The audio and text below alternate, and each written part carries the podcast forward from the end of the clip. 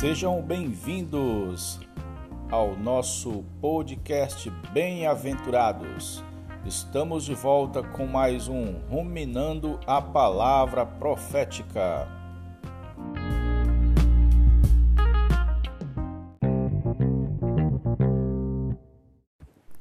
Jesus é o Senhor. Hoje vamos concluir o tour sobre o livro de Daniel. Amanhã vamos dar uma paradinha em Mateus. O livro de Daniel fala sobre os impérios, sobre o anticristo. Nós vimos já nos episódios anteriores. O capítulo 8 temos a visão de um carneiro e um bode. O carneiro com dois chifres, um mais alto que o outro, que representa o império Medo-Persa. A Pérsia é o chifre mais alto, uma vez que se tornou mais forte na união com a média. O bode, com outro chifre notável entre os olhos, representa o Império Macedônio, e seu chifre notável é Alexandre, o Grande. Na história você vê que eles disputam, era porque o Império Macedônio estava já dominando, né? crescendo. Senhor Jesus. Em determinado momento, esse chifre se quebra e em seu lugar sai quatro chifres, que são exatamente quando o Império Macedônico quebrou, foi dividido entre os generais, quatro generais. Na visão, na visão de Daniel, é, um dos chifres surge, de um dos chifres surge um pequeno chifre, que representa o anticristo. Os versículos na sequência sugerem de uma de onde virá o anticristo, representado por, um, por esse pequeno chifre, certo? Ele também é representado, representado pelo príncipe mencionado no capítulo 9 das profecias das 70 semanas que é algo fascinante. Senhor Jesus, se o querido leitor quiser entender com detalhes sobre cada visão, indicamos o livro Daniel, o destino do governo humano, da editora Árvore da Vida. É importante. Aqui nós passamos por alto. O que, é que significa então esses impérios?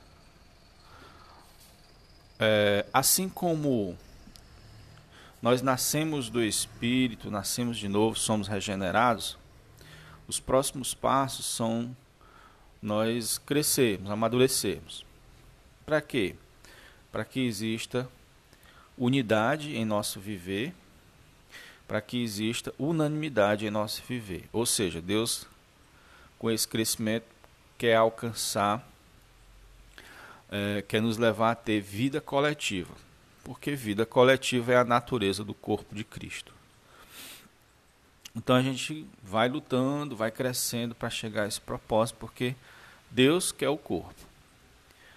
Todo ser humano, ele naturalmente já nasce carnal, nasce na carne. Nasce caído. Mas não não existe praticamente unanimidade e unidade. Esses impérios representam essa unanimidade, essa unidade. Ela dá capacidade a Satanás de operar, dá poder para Satanás.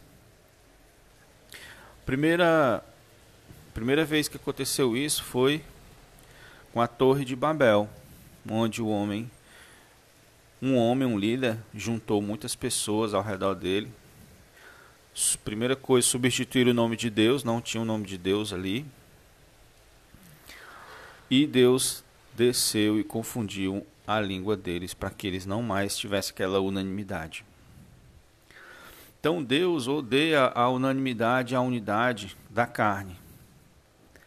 Ele amaldiçoou com essa separação. No entanto, o homem, desde aquela época, fica tentando, tentando, tentando. Os vários impérios são essa tentativa.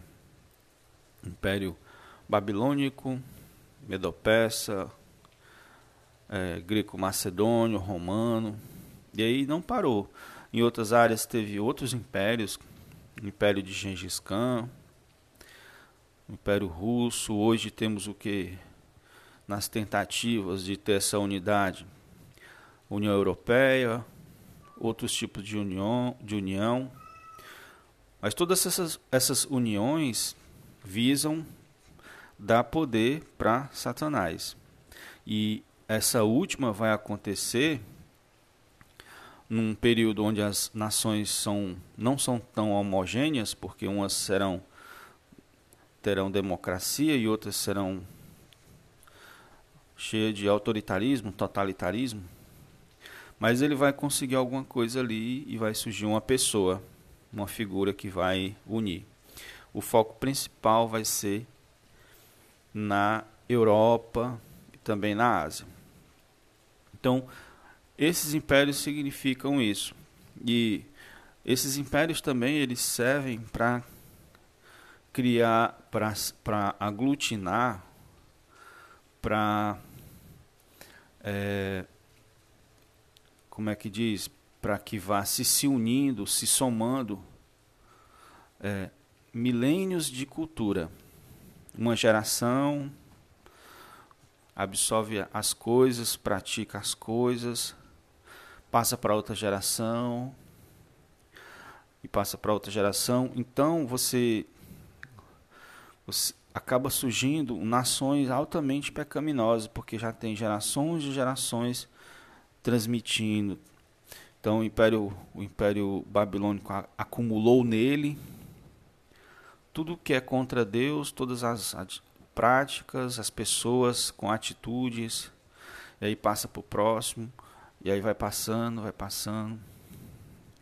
Tanto é que a Europa é chamada de o velho mundo, né? Porque já há milênios lá as civilizações buscam, estão se desenvolvendo e muitas sem Deus. Mudou quando o Senhor Jesus veio. Mas essa essa essas civilizações sem Deus voltaram a rejeitar, voltaram a rejeitar Deus para ser sem Deus como era antes. Mas não teve jeito, o surgimento de Jesus e da igreja influenciou toda a terra, né? Antes impérios que rejeitavam totalmente Deus acabaram tendo que admitir. Tudo bem que depois é, acabaram surgindo impérios misturados, né?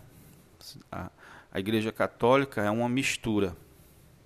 Não tinha como rejeitar o cristianismo, então misturou para banalizar, para desvalorizar. Graças a Deus pela restauração do Senhor. Então essa é a, é a ideia por trás dos impérios. Satanás precisa deles para criar uma, uma falsa sensação de poder, de onipresença, onisciência. Ele vai conseguir nessas eras atuais, principalmente usando as tecnologias. Então, até o próximo episódio, onde vamos dar uma entrada em Mateus. Jesus ao Senhor.